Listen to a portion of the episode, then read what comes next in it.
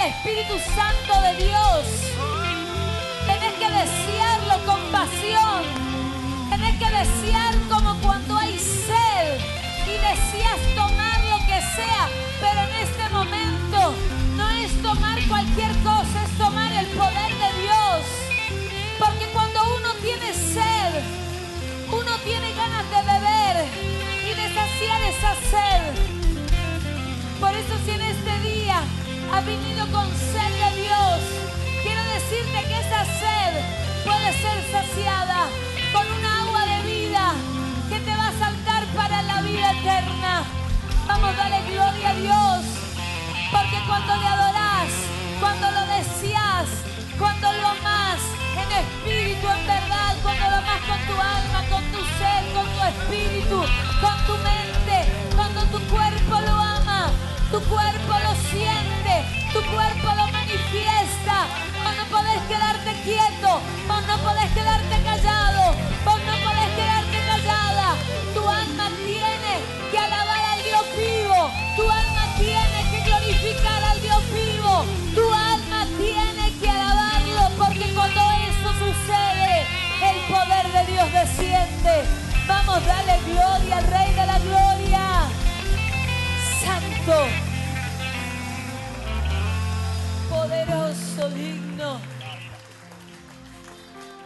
Gracias Jesús.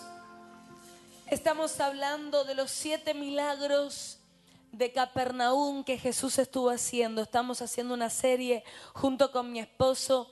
Así que sabemos que en este tiempo Dios va a estar obrando con poder, Dios va a estar haciendo milagros como ya lo hemos visto, lo seguiremos viendo. Dios se va a mover con poder. ¿Cuántos vinieron con ganas de que algo suceda hoy en tu vida? Algo va a suceder si tenés sed, si tenés hambre de Dios. Algo va a suceder. Algo va a suceder. ¿Cuántos dicen amén? Gloria a Dios. Mira a la persona que está a tu lado y decirle algo va a suceder. Podés tomar tu asiento. Gloria a Dios. Te voy a estar hablando de una palabra muy, muy conocida, pero que me ha tocado eh, leerla de una manera que impactó mi vida, como va a impactar la tuya. ¿Cuántos dicen amén? Te voy a hablar de la historia de Lázaro, cuando las hermanas, tanto Marta como María y Lázaro, eran amigos de Jesús. Y dice que Jesús estaba con los discípulos, estaba muy alejado de donde ellos estaban, estaba como a dos días de la ciudad, pero cuando Jesús les llega la información de que Lázaro está gravemente, eh, él le dice, vamos a esperar un tiempo más, vamos a quedarnos acá un tiempo más. Qué impresionante, mira la persona que está a tu lado y decirle, ¿estás desesperado? Dios te dice, espera un poquito más.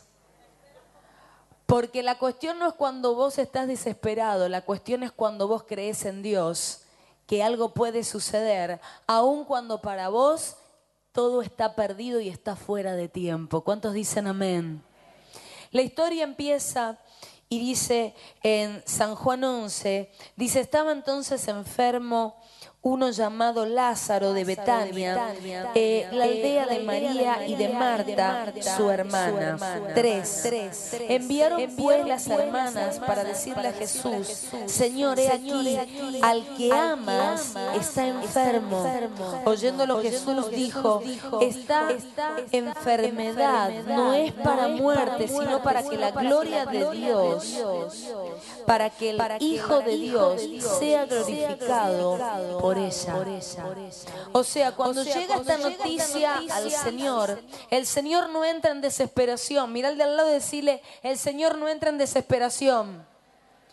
Quizás hoy viniste con algo y estás en desesperación, pero el Señor no está desesperado porque Dios es un Dios que calma las tempestades, que calma los vientos y que calma aún las situaciones más complicadas, aún así lo que estaba viviendo Marta y María, que para ellas era el final, era la muerte de su hermano.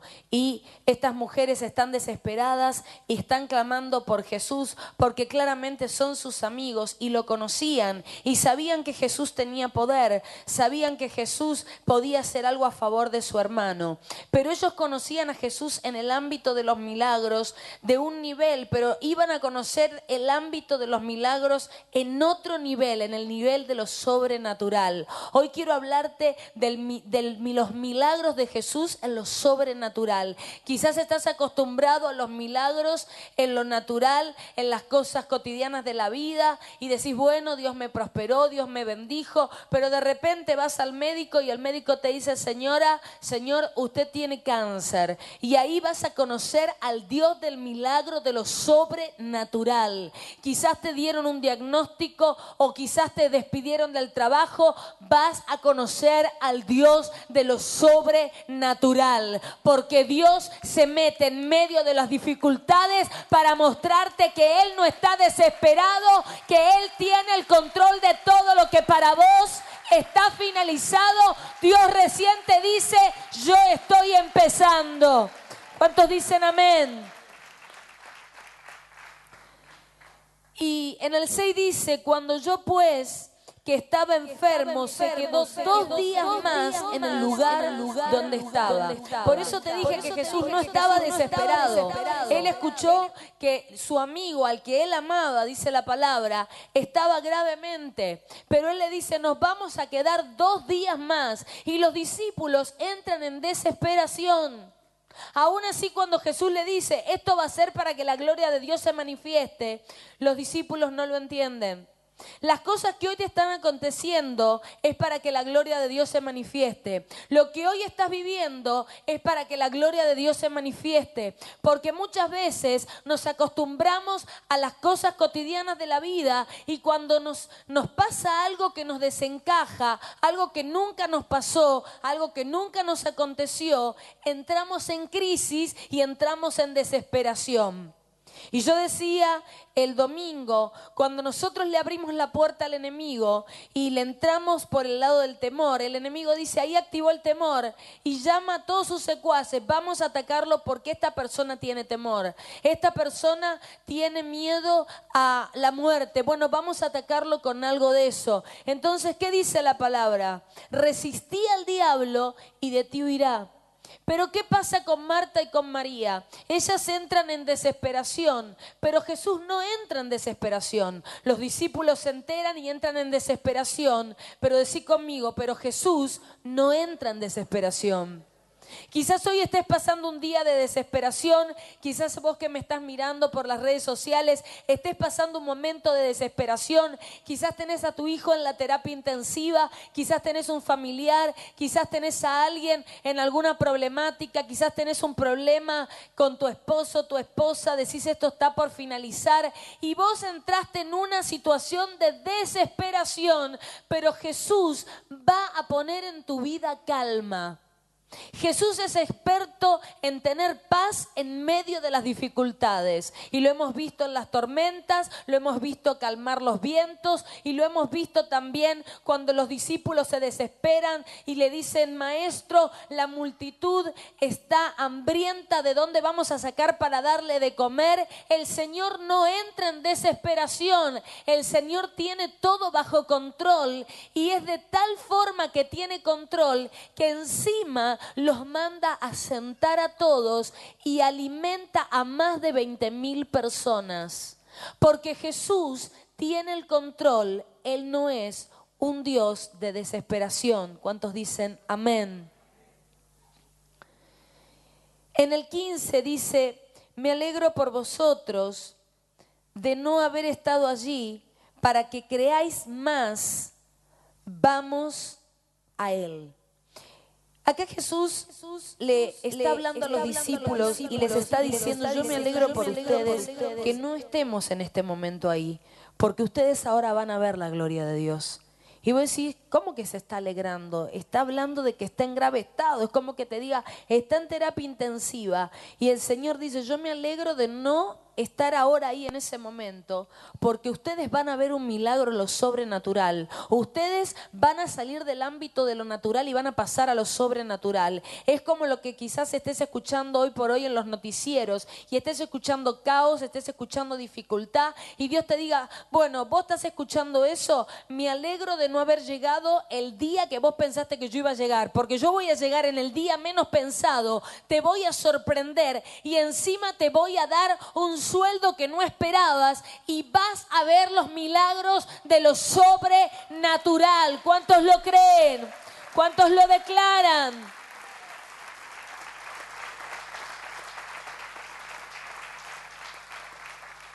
Mira a la persona que está a tu lado y decirle, Él va a interrumpir tu dolor con su gloria. Él va a interrumpir tu, tu frustración con sus milagros. Cuando vos estás frustrado, Él te va a interrumpir con milagros. Cuando vos estás en desesperación, Él va a irrumpir con su gloria. Y Él va a llenar en medio de la desesperación ese vacío con la paz de Dios. ¿Cuántos están acá? Y en el 20, para ya ir terminando, dice, Acá se encuentra con Marta, acá ya Jesús entra en escena, ya llega al lugar, ya Marta y María son avisadas de que Jesús está en el lugar. Y mira lo que pasa, mira la, forma que se presenta Marta, presta atención iglesia, mira la forma en la que se presenta Marta y mira la forma en la que se presenta María. Fíjate quién es la que provoca el milagro.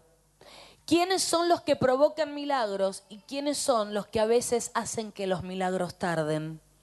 Marta le dice en el 20. Entonces Marta, cuando oyó que Jesús venía, salió a encontrarle. Pero María se quedó en casa. Y Marta dijo a Jesús, Señor, si hubieses estado aquí, mi hermano no hubiese muerto. Mas también sé ahora que todo lo que pidas a Dios, Dios te lo dará. Jesús le dijo, tu hermano resucitará. Le dice, tu hermano resucitará. María no vino corriendo como vino Marta.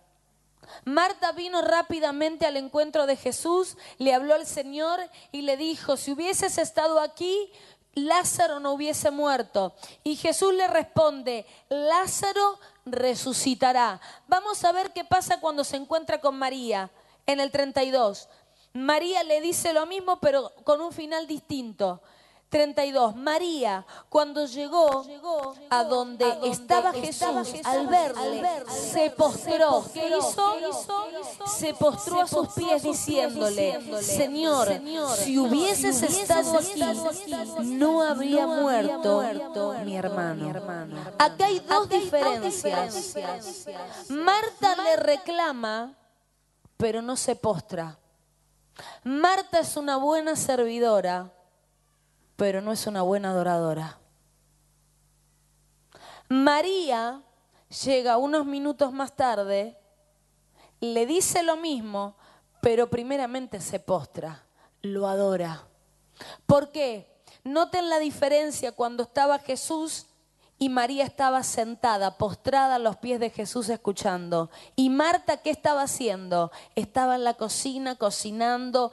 era una muy buena servidora pero no estaba escuchando. Y le dijo, la mejor parte se la está llevando tu hermana. Y en este caso pasa exactamente lo mismo, porque Marta viene con los reclamos y Jesús le dice, va a resucitar. Pero Marta está tan confundida que no entra en sí y le dice, sí, yo sé que va a resucitar en el día postrero. No entiende que va a resucitar en el instante en que Jesús se lo está diciendo no lo entiende. Le dice, sí, yo sé que va a resucitar en el día postrero.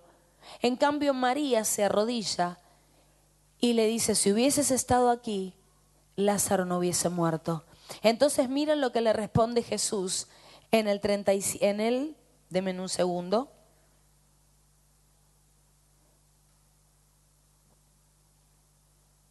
En el 34, y dijo, ¿Dónde le pusiste? Le dijo el Señor. Ven, ven, ven y ve. ¿Qué le dijo el Señor? Y lo primero que le dice es, ¿dónde lo pusiste? A Marta le dice, va a resucitar, pero a María le dice, ¿dónde lo pusiste?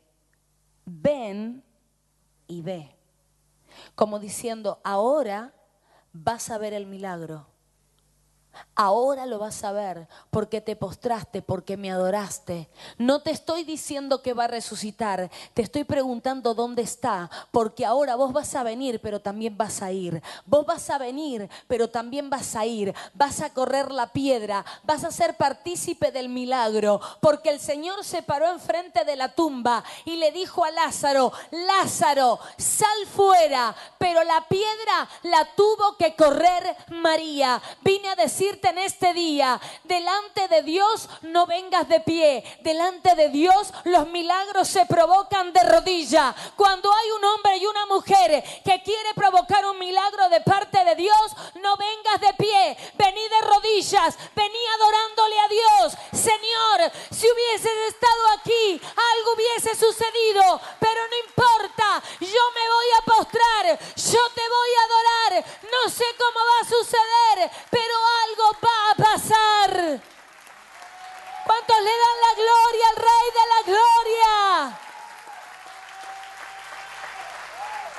A mí me removió el espíritu. Porque aconteció exactamente lo mismo en secuencias distintas. Porque cuando Marta estaba en la casa, estaba en la cocina y le fue más importante cocinar que escuchar.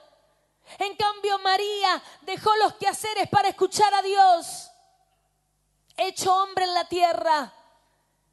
Entonces pasa lo mismo cuando Jesús cae y llega al encuentro de Marta. Marta, como estaba tan afanada y turbada, lo único que hace es reprocharle.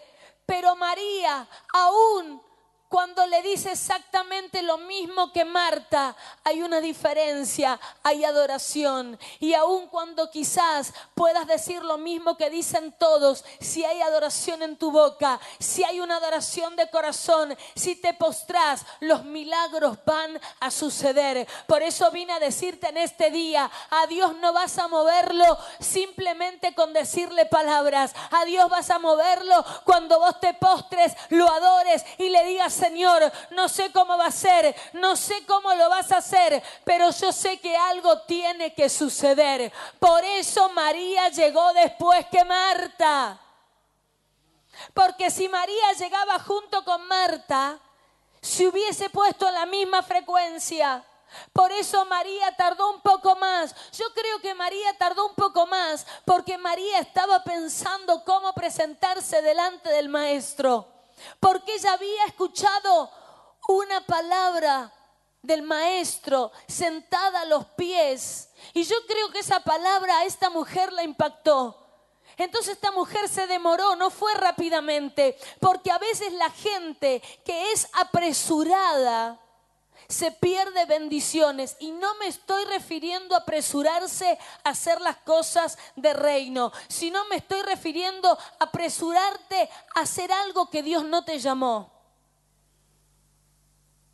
Entonces María yo pienso que pensó y dijo, yo escuché una palabra del Señor, yo me tomé tiempo con el maestro, por eso voy a volver a hacer lo mismo que hice aquel día, porque el Señor me honró. Él me dijo que yo me llevé la mejor parte por haber estado postrada, así que me voy a volver a postrar, porque esta vuelta también me voy a llevar la mejor parte. ¿Y qué parte se llevó? Ver a su hermano resucitado. Yo no sé qué parte de tu vida puede estar hoy con mal olor, por más que hayan pasado cuatro días, como Marta le reclamaba pero hiede, pero hiede. No, Marta, no estás entendiendo. No importa que hieda, no importa que tenga olor a podrido. Está frente al Rey de la Gloria. Si yo digo que se levanta, se levanta. Y todo lo que esté podrido va a cambiar el olor por el perfume de la rosa de Sarón. Vamos, dale la gloria al Rey de la Gloria. Gloria a Dios. Mi alma te alaba. Ahí donde estás, levanta tu mano y sí, en este día voy a provocar milagros postrándome a los pies de Cristo. Voy a sacar los milagros de Jesús para mi vida postrándome. Voy a reclamar mi milagro, pero antes voy a adorarlo. Porque la adoración desata los milagros. La adoración abre las ventanas de los cielos. La adoración hace que lo que estaba muerto resucite. La adoración hace que lo que estaba podrido tome fragancia de vida. Yo lo creo, lo declaro en el nombre de Jesús. Amén y amén. Dale fuerte ese aplauso al Señor. Vamos a aplaudir bien fuerte al Señor en esta tarde noche. Porque el Señor es el mismo ayer, hoy y por los siglos. Estábamos en Israel y podíamos ver ciertas situaciones, ciertos episodios que leemos en la palabra y lo vemos como una historia linda, bien narrada. Pero vine a decirte que el Señor es el mismo, ayer, hoy y por los siglos. Lo que pasa es que la gente no lo entiende. Cree que lee la palabra y dice, qué lindo lo que Dios hizo ayer. Qué lindo lo que está en la palabra. Qué lindo el mar de Galilea y el Señor navegando. Pero hoy podrá hacer un milagro Dios. Sí lo puede hacer porque los mismos milagros que Jesús hizo ayer los puede hacer hoy. Y yo vine a decirte que Dios va a hacer milagros en tu vida. Milagros en tu casa y milagros en tu familia en medio de tu tormenta algo bueno va a pasar. ¿Cuántos estamos pasando por alguna tormenta? Algo bueno va a pasar. El problema es que vemos la palabra tormenta y creemos que es malo, pero en medio de la tormenta los discípulos experimentaron cosas buenas. Porque si Jesús está en medio de mi tormenta, algo bueno va a sacar Dios de mi tormenta. Escucha esto. Las tormentas no vienen para matarte, vienen para enseñarte. Las tormentas no vienen para matarte, vienen para enseñarte. No se termina tu vida con la tormenta. La tormenta me entrena, la tormenta me capacita, la tormenta me forma, la tormenta me tiene que dejar algo bueno, porque si no, volveré a pasar por tormentas. Las tormentas me tienen que dejar algo bueno, me tienen que enseñar. Te están enseñando las tormentas, viene la bendición. Te están enseñando las tormentas, pasarás a otra dimensión. Te están enseñando las tormentas, pasarás a un nuevo nivel de victoria porque las tormentas nos tienen que enseñar. Gloria a Dios por las tormentas, gloria a Dios por las traiciones, gloria a Dios por los abandonos, gloria a Dios por la gente que se fue, gloria a Dios por la gente que me abandonó, gloria a Dios por los que me soltaron la mano, gloria a Dios por los que me dejaron solo. ¿Por qué? Porque gracias a todos esos episodios hoy estamos donde estamos. Y yo vine a decirte, toda tormenta que has pasado, toda traición, todo abandono, toda suelta de mano, quiero decirte que te están dejando algo, porque lo que viene será extraordinario. Habrá venido alguien en este día que de la tormenta pasará la victoria permanente. Gloria al Señor. Estamos hablando los milagros de Jesús en Capernaum. ¿Por qué motivo? Porque nos bajó, porque vivimos, porque estuvimos, porque nos apasionó poder volver a tocar ciertas palabras que las conocemos todos, pero una cosa es leerla y otra cosa es caminar por esos lugares. Me hablaba el pastor Néstor Chapartegui de Mar del Plata, que estuvo con nosotros un domingo, y me decía, pastor, qué bendición, vi algunos videos y la verdad que yo estuve en el 2004 y de Israel me fui también a Egipto, mi vida cambió, la vida de la iglesia cambió porque un aire fresco vino, una atmósfera vino, una nueva gloria vino, una unción vino, porque es el lugar donde estuvo Jesús. Quiero hablarte sobre Mateo capítulo 14, verso 23 al 29, que dice así. Despedida la multitud, subió al monte a orar aparte. Y cuando llegó la noche, estaba allí solo. ¿Cuántos podemos entender algo de esto? Se fue al monte a orar, llegó la noche y estaba orando solo. La gente se encuentra sola y entra en crisis. La gente se encuentra sola y entra en depresión. Estoy solo, me dejaron solo. Pero yo quiero decirte algo. Jesús se fue al monte a orar y se quedó solo. Y cuando se quedó solo, Dios le habló. Cuando te quedas solo, hay intimidad con Dios. Cuando te quedas solo, hay una nueva relación con Dios. Elías se quedó solo en la cueva. Y cuando se quedó solo en la cueva, Dios vino a hablar con él. Yo vengo a decirte algo. Si estás solo, si buscas intimidad con Dios, no va a entrar depresión, sino que Dios va a venirte a hablar. Y cuando Dios te venga a hablar, estoy solo, pero ahora escucho con más claridad la voz de mi Padre. Porque si puedo estar solo en intimidad con Él, no solo depresivo, sino solo conectado con una palabra que va a bajar a mi vida, una rema que cambiará mi vida por completo. Estás solo, tranquilo, viene Dios a hablar contigo. Yo no sé si hay alguien que entiende en este día. Sigo leyendo porque estoy enchufado. El verso 24 dice, y ya la barca estaba en medio del mar azotada por las olas, porque el viento era contrario. Mas a la cuarta vigilia de la noche Jesús vino a ellos andando sobre el mar. Y los discípulos, viéndole andar sobre el mar, se turbaron diciendo, un fantasma. Y dieron voces de miedo. Pero enseguida Jesús les habló diciendo, tened ánimo, yo soy, no temáis.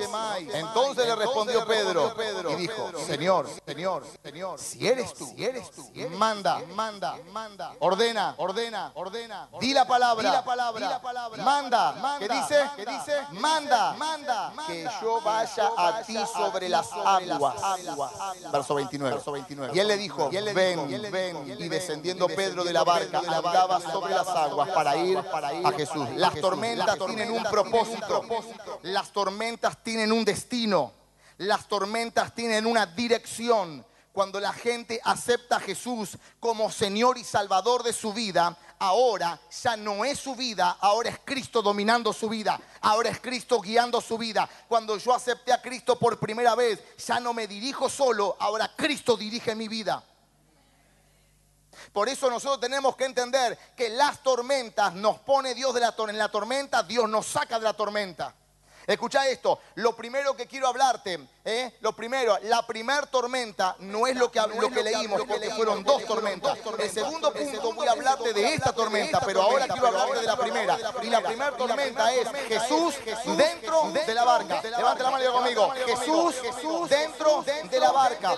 Jesús entra a la barca, se pone a dormir y dice la Biblia que viene una gran tormenta, viene una tempestad, vientos, olas fuertes vientos y el agua se empieza a meter dentro de la barca. Están navegando, Jesús entró en una barca con sus discípulos.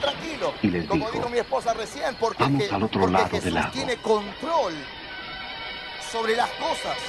Tiene control mientras sobre las cruzaban el lago, aguas. Jesús tiene control sobre los problemas. Tiene control sobre las tormentas. Tiene control sobre nuestras vidas. Porque ahora lo acepté a Jesús. Y ahora Él dirige mi vida. Y aunque la barca sea azotada por los vientos, por la tormenta, y los discípulos están desesperados, los discípulos están con miedo. ¿Y qué hacemos, Señor? Perecemos, perecemos. Y le grita, Señor. Pedro le dice, despiértate, maestro. Despierta. Y yo estaba en el mar de Galilea. Y digo, Señor, cerré los ojos. Estaba de día yo. Menos mal. Señor, y cerré los ojos un instante y pude imaginarme en la noche la tormenta, los vientos, estar en el medio del mar de Galilea y saber que puedo morir. Los discípulos estaban pensando, morimos, de esta no salimos, de esta no sé cómo voy a hacer. ¿Cuánta gente está pensando, Señor, no sé qué hacer con este problema? Esta crisis que estoy atravesando, ¿cómo salgo de esta tormenta? ¿Cómo me levanto de esta? ¿Termino este año bien? ¿Lo termino mal? ¿Qué va a pasar conmigo este año? Pero está Jesús en la barca y Pedro lo llama y Jesús se levanta y calma la tormenta. Decí conmigo, Jesús calma la tormenta. Ahora Jesús está dentro de la barca. Jesús en la primera tormenta está dentro de la barca. ¿Y por qué cuando se levanta los reprende? Y les dice, hombres de poca fe. Si los discípulos estaban haciendo lo correcto, No morimos, Señor, ayudanos, no morimos. ¿Por qué los reprende? Porque Jesús, su profesión era ser carpintero. Pero los discípulos eran pescadores, la mayoría, el oficio era ser pescador. ¿Cómo tenés un oficio y no sabés cómo salir del problema? ¿Cómo si no fue el primer, la primera vez que salís al mar? ¿Cómo que tenés un oficio y no sabés el agua que estaba haciendo, estaba entrando dónde? Dentro de la barca. Acá lo primero. Lo primero, el agua estaba entrando dentro de la barca. ¿Y por qué nos reprende el Señor? Porque no estaban haciendo lo correcto. Si el agua entra dentro de la barca, ¿qué es lo que hay que hacer? Sacar el agua de la barca. Pero los discípulos solamente gritaron, Señor, ayúdanos. ¿Qué pasó yo creo con que su fe? gritaron, yo creo que oraron, yo creo que clamaron y llamaron a Jesús. Pero el Señor los reprende y le dice, está muy bien orar. Como dijo el pastor eh, Adrián hoy, está muy bien orar. Dice que Elías preparó el altar, preparó la zanja, preparó el agua, preparó todo oró, pero también accionó. Hermano, la oración va ligada con la acción. Por eso Jesús le estaba diciendo, si el agua entra dentro de la barca, la tienen que sacar. Y acá viene, hay gente que tenés que sacar de tu barca. Hay teléfonos que tenés que sacar de tu agenda. Hay personas que tenés que correr de tu lado. Hay un círculo íntimo que solo le pertenece a un círculo íntimo. ¿Por qué? Porque esa gente va a hundir tu barca. Y si no te moves rápido, si no actúas rápido, con diligencia, tu barca se va a hundir. ¿Habrá alguien que entienda en este día? La oración va ligada con la acción. Yo oro, yo clamo, yo le grito a Jesús, pero mientras agarro el baldecito y voy sacando agüita. Revisa tu agenda. Hay gente que no te llama hace años. Revisa tu WhatsApp. Hay gente que no te manda ni un saludo ni para la Navidad. Hay gente que la tenés y está ocupando un lugar. Yo me di cuenta cuando estuve en México, hermano. Llegué a los 5.000 contactos en Facebook. ¿Y qué quería hacer?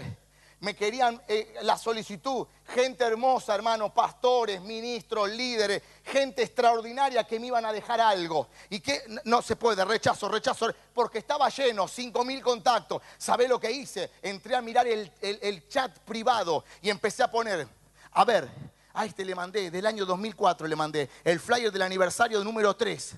Nada, no respondió, no respondió, no respondió. Este no respondió. Le mando Dios te bendiga. No respondió, no respondió. Chao, eliminar, eliminar, eliminar. Eh, Le di lugar a la gente que va a bendecir mi vida. ¿Por qué motivo? Porque estoy sacando agua de mi barca. Porque Dios se va a mover y no me voy a hundir. La gente con capacidad de avance, de reino, de conquista, sabe entender que la gente hundidora de barca no tienen que estar en nuestra agenda. Dios le mandó a Noé a hacer un barco. No tenía conocimiento. No era ingeniero de barcos, pobre viejo. No sabía ni cómo hacerlo, pero construyó el barco. Construyó el barco y navegó y no se hundió. Pero también se construyó un Titanic. Y lo construyó gente con capacidad. Ingenieros. Varios ingenieros. Mucha plata. Diferente a Noé. Mucha plata. Pero en su primer viaje se hundió. Porque no importa el problema, no importa cuál sea el barco. Lo que importa es que el Señor esté en tu barca. Porque si el Señor está en tu barca, tu barca no se va a hundir. Yo me puedo meter con una tabla adentro del mar. Si Jesús está conmigo, no me voy a hundir. La pregunta en este día es, ¿quién está en tu barca? ¿Quién está en tu casa? ¿Quién está en tu familia? ¿Quién habita con tus hijos? Porque si Jesús está en tu barca, levanta la mano así conmigo, me voy a alejar de los hundidores de barcas. Sacátelos de, encima. Sacátelos de encima. ¿A todos dicen amén? ¿Venimos bien? ¿Me aguantan 10 minutos más? Amén. Esa me gusta, amén. Algunos están pensando en la comida, hermano. Esto es comida.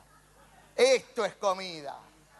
Lo segundo, segunda tormenta. Jesús fuera de la barca. Levanta la mano y decí conmigo, Jesús, Jesús, fuera, de la barca. El primer punto, Jesús dentro de la barca. Jesús dormía. Porque está tranquilo, hermano. Yo ronco, yo, porque yo estoy tranquilo, hermano. Yo duermo en paz. La que no duerme en paz es mi mujer, que yo le ronco al lado. Esta costilla, hermano, a ver, yo, duermo de este lado. Esta, esta costilla a veces tiene algunos moretones. Mm. Jesús estaba, tranquilo el Señor. Jesús dentro de la barca. Ahora Jesús fuera de la barca. El texto que leímos. Los discípulos se enfrentan a la segunda tormenta. La primera dentro, la segunda fuera. Estaba la tormenta, estaba la... Escucha esto que es poderoso. Estaba la tormenta, estaba la barca estaban las olas, estaban los vientos, pero ahora no está. La primera tormenta estaba la tormenta, estaba las olas, estaba la barca, estaban los vientos, pero estaba. Tened y ahora Jesús no está. Soy yo. El problema de no tengáis miedo. mucha gente es que el problema está, pero ahora nosotros Señor, que Jesús no si eres tú, mirando Manda que yo vaya a tu lado. Nosotros. Pero tengo una buena noticia. Aunque nosotros no lo veamos a Jesús, Él nos ve a nosotros. Porque dice que estaba la tormenta, estaba el temporal, estaba todo. Y Jesús los estaba mirando a los discípulos y venía caminando sobre las aguas y venía caminando sobre el problema.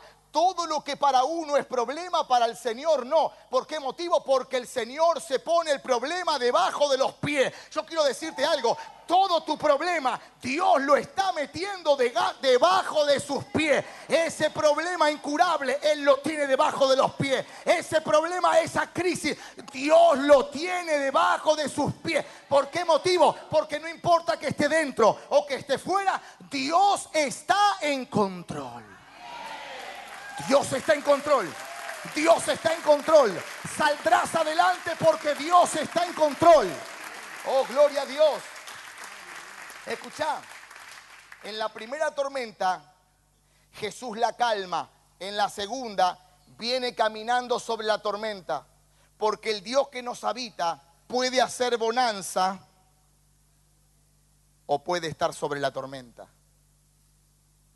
Puede hacer bonanza o puede estar sobre el problema. ¿Qué me dice eso? No importa lo que pase a un lado, no importa lo que pase al otro, yo camino sobre el problema. Porque aunque el Señor ahora no esté en mi barca, Él me está mirando.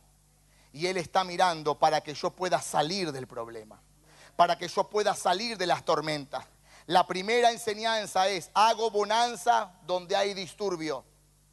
En la segunda, no importa cómo esté tu alrededor, yo camino sobre la tormenta. Estoy soltando algo para que puedas entrar en la dimensión de que el Señor está a tu favor. Los discípulos lo vieron, lo llamaron. Los discípulos no lo vieron, pero Él vino al encuentro. Hermano, tranquilo en la condición que puedas estar. Lo que importa es que sepa que el Señor esté dentro de tu barca. ¿Cuánto me entienden? Que esté dentro de tu barca. Acá voy a soltar algo bien bueno. Había un Pedro en la barca, había un Juan, había un Judas, había un Tomás. Estaban dentro de la barca. Decir conmigo, estaban dentro de la barca. Quiero mostrarte la reacción de los discípulos. Espero que no sea tu reacción. La reacción de los discípulos dentro de la barca. Un Judas, cuando enfrenta la tormenta, salta de la barca los judas saltan de la barca. Cuando viene la tormenta, los judas saltan, se escapan, se van, te traicionan, se ahorcan. Porque los judas se matan solos. Los Tomás dentro de la barca dudan, ¿no vamos a morir? Mira las manos, Tomás. Mira mi costado, Tomás. Porque los Tomás dentro de la barca van a dudar ¿Será que el Señor me salva? ¿Será que nos ahogamos? Están los Juanes dentro de la barca. El Señor es mi amor, mi vida. El Señor me va a salvar. Me va a bendecir. El Señor me va a cubrir. Señor, te pido que me el amor, el viejo Juancito. Y también están los Pedros dentro de la barca. La reacción de los Pedros dentro de la barca es el Señor.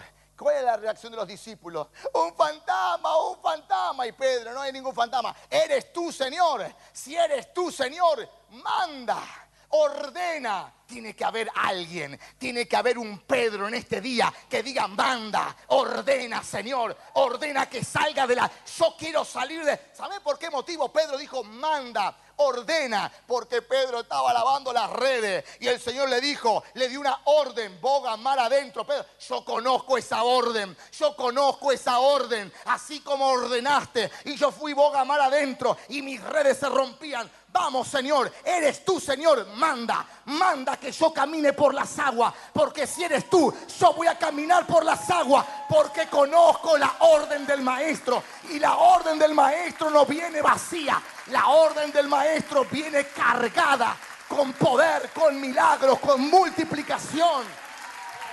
Yo no sé si hay alguien en este día que entiende la dimensión de la orden de Jesús. Vamos a ponernos de pie. Termino para orar. Lo que me gusta de Pedro es que dio a entender, en medio de la tormenta, no me escapo, en medio de la, tormenta, no me quedo en la... Ah, en medio de la tormenta no me quedo, con miedito. Acá en esta iglesia no hay miedito. Acá en esta iglesia hay Pedros que, que se desafían. Cuando estabas en la fábrica, estaba todo tranquilito porque solamente cumplías un horario. Cumplías un horario, te pagaban, ibas, cumplías horario y te ibas. Pero ahora que te fuiste, Pedrito, desafiate a salir. Desafiate a salir de la barca, a lanzarte. A lanzarte por esa palabra que el Señor soltó. Porque es fácil cuando otro levanta una empresa. Es fácil cuando otro levanta un imperio y solamente tengo que ir. Voy temprano porque me dan un presentismo. Voy temprano porque me dan 10 pesos más a fin de mes. Voy temprano y cumplo horario para tener el premio a fin de año, las aguinaldos. Pero ¿qué pasa cuando ahora ya no está más la responsabilidad de esa empresa? Y ahora te tenés que valer por vos. Vamos, varón, levantate esa empresa. Levantá ese nuevo trabajo. Levantá esa familia. Antes papá lo pagaba todo. Ahora levantate para pagarlo vos. Ahora levantate para hacerlo vos por tus propios medios. Tienen que haber Pedros en este día que digan, no me voy a quedar en la barca. Tomás duda, Judas saltó. Pero tiene que haber un Pedro que diga, en este tiempo me voy a desafiar. En este tiempo me voy a lanzar. Porque si el Señor me está dando la orden, así como me la dio y las redes se rompían de abundancia, ahora caminaré sobre las aguas y tendré la victoria. Y todos los que quedaron en la barca podrán ser testigos que no era un fantasma, era el Señor dándome la orden, caminando sobre las aguas. Vengo a desafiar a líderes en este día. Vengo a desafiar a pastores en este día. Que tomen la rienda, el coraje, la tenacidad de Pedro. ¿Para qué? Para salir de la barca, para enfrentar, para desafiarse. Esa tormenta no podrá conmigo. Ese problema no podrá conmigo. Esos vientos no podrán conmigo. Esa enfermedad no va a poder conmigo. Porque estoy saliendo, estoy saliendo, estoy caminando y camino y camino con problemas, pero camino. Con dificultades, pero camino. Habrá gente que camine. Habrá gente que enfrente tormentas. Habrá gente que se desafía más. Habrá gente que diga yo termino el año en victoria. Salgo de la barca. Camino lo que queda. El, trae, el, tre, el trecho que queda del 2019 lo voy a caminar en victoria. Ah, ah, me olvidaba. 2020, prepárate porque vengo fuera de la barca. Vengo fuera de la barca. Habrá gente en este día desafiada por Jesús. A mí se me revela algo. ¿Cuál era el oficio de Jesús cuando estaba con su padre? No te escuché. No te escucho. ¿Y en dónde estaba navegando? ¿Y la barca de qué estaba hecha? Jesús sabía el material en el que él estaba. Jesús trabajaba desde pequeño con la madera. Él va a desafiarte en aquello que él conoce que no se va a hundir.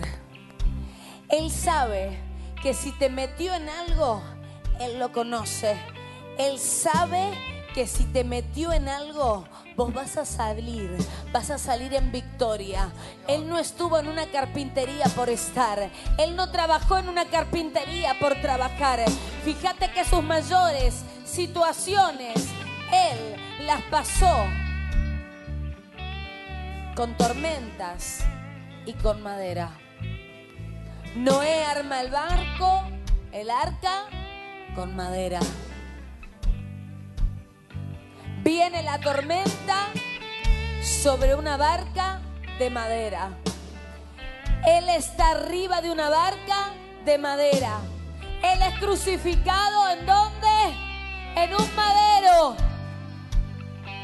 Eso representa que Él conoce las herramientas con las cuales Él trabaja. Él conoce las herramientas que ha puesto en tus manos. Él sabe de qué estás hecho. Él sabe a qué ha puesto sus ojos. Y si Él lo sabe, Él no tiene miedo. Por eso Él camina tanto dentro como fuera, porque Él sabe que desde pequeño Él conocía el material con el que trabajaba. Él sabe que antes de formarte en el vientre de tu madre estaba formado de un material irrompible. ¿Sabes por qué? Porque tenés la marca de Cristo, porque tenés la marca y el diseño de Dios. Cuando tenés la marca y el diseño de Dios, vos no sos un Titanic, vos no te vas a hundir. ¿Sabes por qué el Titanic se hundió? Porque dijo a esto, no lo hunde Dios. Pero cuando vos decís, ya no vivo yo, ahora Cristo vive en mí, Él dice, esta persona entendió, este hombre, esta mujer entendió que ya no vive en ellos, que yo vivo en ellos. Y si yo vivo en ellos, tanto dentro como fuera, yo no voy a permitir que nada ni nadie los voltee y los haga hundir. Vamos, dale la gloria al Rey de la Gloria. Te amamos Jesús. Mientras que nos preparamos para orar, para orar y para ungir tu vida con aceite, porque estamos soltando esta serie de historias conocidas. Los milagros de Jesús en Capernaum se registran siete milagros. Siete milagros de Jesús. Y eso es lo que se está impartiendo en estos días. Porque estamos creyendo que los milagros están ocurriendo. Que los milagros los llevarás a tu casa. Quizás tus familiares aún no quieran venir, pero vos los llevarás a tu casa. Serás el canal de bendición. Serás el canal para tus hijos. Serás el canal para tu familia. Cuando pises, esa pisada dejará gloria. Cuando entres a tu casa, tu vida va a soltar un perfume. Y ese perfume va a librar, va a limpiar y va a cambiar la atmósfera de ambientes. Por eso queremos ungir tu vida con aceite. Agarra tus cosas, toma tus cosas y vení por el pasillo. Vamos a estar orando y ungiendo tu vida con aceite. Porque el aceite pudre todo el yugo. Pudre toda enfermedad. Vamos a hacerlo en grupos, dos, tres, cuatro personas juntas. Hemos hecho un preparado con aceite, con oliva. Hemos hecho un, preparado con mirra, con nardo. ¿Por qué motivo? Porque queremos usar lo que está escrito en la palabra. Las armas que Dios nos dio. Porque estamos creyendo que terminamos el 2019 libres, sanos, bendecidos, ungidos, prosperados, calibrados a lo que viene. Estate preparado porque el 2020 te vas a sorprender. Te vas a sorprender de lo que vas a ver. Oh, Rey. Santo. Santo.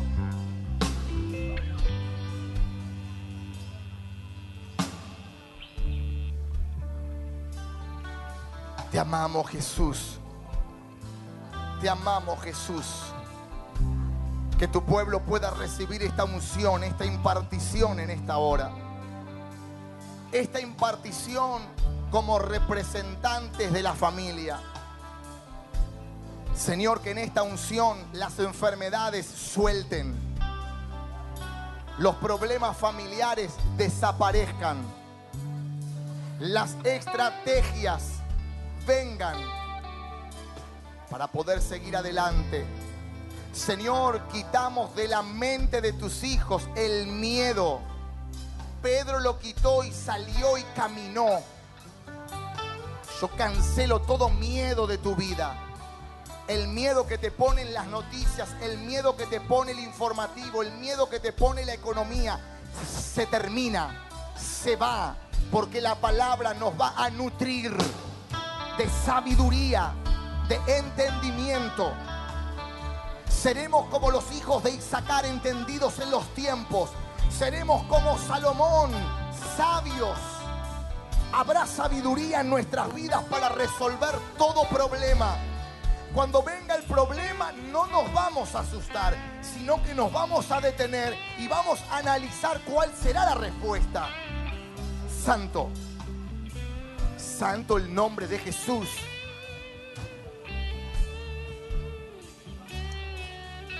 Te amamos, Rey. Esta es tu iglesia, Señor. Estos son tus hijos, Señor. Dirige a los pastores, Señor, con una palabra justa para cada uno.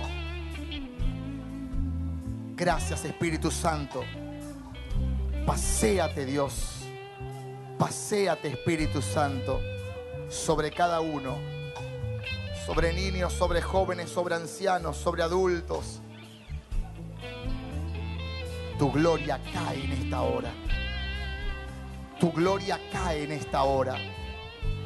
No serán los mismos. No serán los mismos. Entra en cada vida, en cada corazón. Cada reunión será diferente. Porque sus misericordias son nuevas cada día. Ministra a tu pueblo, Señor. Ministra a tu pueblo, Señor. Santo. Santo. Vení adorando.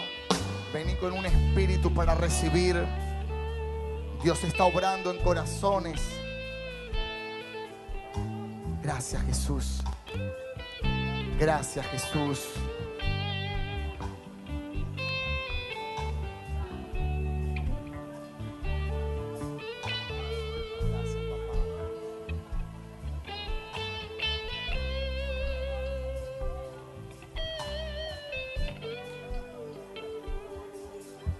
Bendecimos a toda la gente que está mirando por las redes sociales.